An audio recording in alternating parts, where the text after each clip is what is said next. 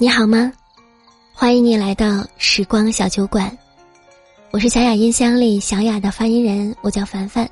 每周一和每周四的夜晚，谢谢你在这里等我。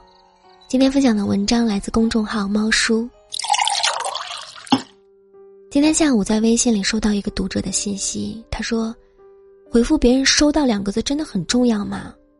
我明明把事情做完了，为什么还要加这一句话？”这位小姑娘说。自己今年刚刚毕业，在一家公司做销售，本来干劲儿十足，做得好好的。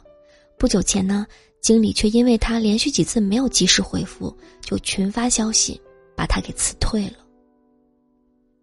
他一再和我抱怨经理死板，觉得自己个人能力强，热爱工作，不应该因为这种形式主义而被辞退。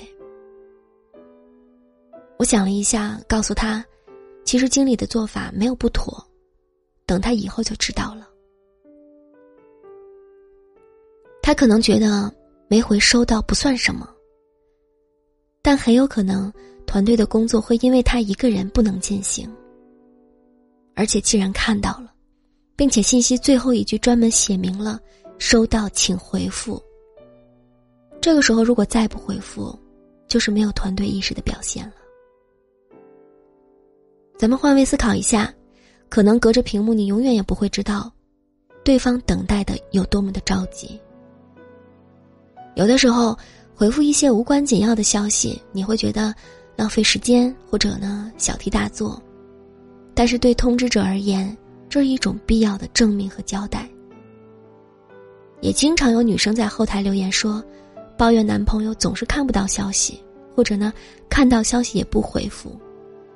他觉得他看到了。知道他要表达的意思就够了。可他如果不回消息，女生就会一直的翘首以盼，担心他一整天都不看手机。有人说，其实最难的沟通，不是你说了他不懂，而是你的消息明明显示已读，却没有收到回复。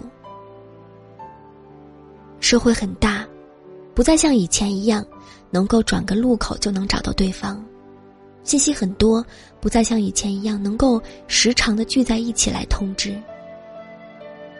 收到两个字，除了表示你看到了这条消息，还意味着你明白这条消息里包含的内容和要求，表示自己愿意按照通知去做。回复两个字虽然很简单，但它体现了你的契约精神和对别人工作的尊重。遵守契约，主动的承担自己应该承担的责任，是有责任和有担当的表现。而尊重别人的工作，配合完成，是人品和基本素质的体现。有的时候，一个否定的回复，都比那些一直无视要好得多。不同意可以沟通啊，有问题呢也可以解决嘛。同意了，我们可以进行下一步。可是，如果不回复，信息那头的人真的不知道接下来到底该怎么办。一份工作往往不是一个人的工作，它需要一个团队协作来完成。如果你只专注自己的业绩，并且因为自己的能力而忽视团队其他人的工作和需求，无论你多么的优秀，老板都不希望看到这样的员工。这是原则和人品的问题。有一位哲人说，让一个人回复消息的最好办法就是一直等。可是没有收到的回复，又怎么可能在等待中出现呢？哪怕你所给出的那个答复，并不是他所期望的，可这远远好过你的那一片沉默。给出一个明确的答复。凡事都有一个交代，这就是你最可靠的表现。如果看到了，请认真回复别人的消息。你可以统一时间来集中处理，也可以屏蔽群发的投票和点赞。但是对别人很重要的消息一定要回。明知道对方在等结果的消息，一定不要忽视。回复别人的消息是很珍贵的品质。希望我们都有。好啦，今天的节目就是这样喽。那首先呢，我也谢谢今天的作者这篇推文，让我再一次反省自己，因为我也是经常用意念来回复别人的人，有时候甚至过了好多天才想起来要回复别人一句“收到”。呃，但是如果要是自己等回复，也是很着急、很焦虑的。前几天呢，就因为没有收到回复，和同事产生了一些小小的摩擦。啊，因为有一件很棘手的事情呢，我和同事长篇大论的说了一大堆，但是最后他也没有回复我，可能他在忙吧。我当时呢就很着急的补充了一句：“收到，请回复好不好呀？”然后过了一会儿，他没有就事论事的讨论问题，而是回复我说。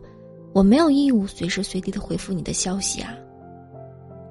看到这句话的时候呢，我的第一反应是怒火中烧，但是想想自己的态度好像也是有一点点问题的。好在后来化解了矛盾，嗯，但是呢，呃，对以后的工作，我觉得难免也会造成一定的阻碍。看来呢，说话人想要得到别人的回复，说话的方式也是很重要的，对吧？希望我们都能做一个。懂得尊重他人的人，因为这一点真的很重要。那我们下期节目再见，祝你晚安，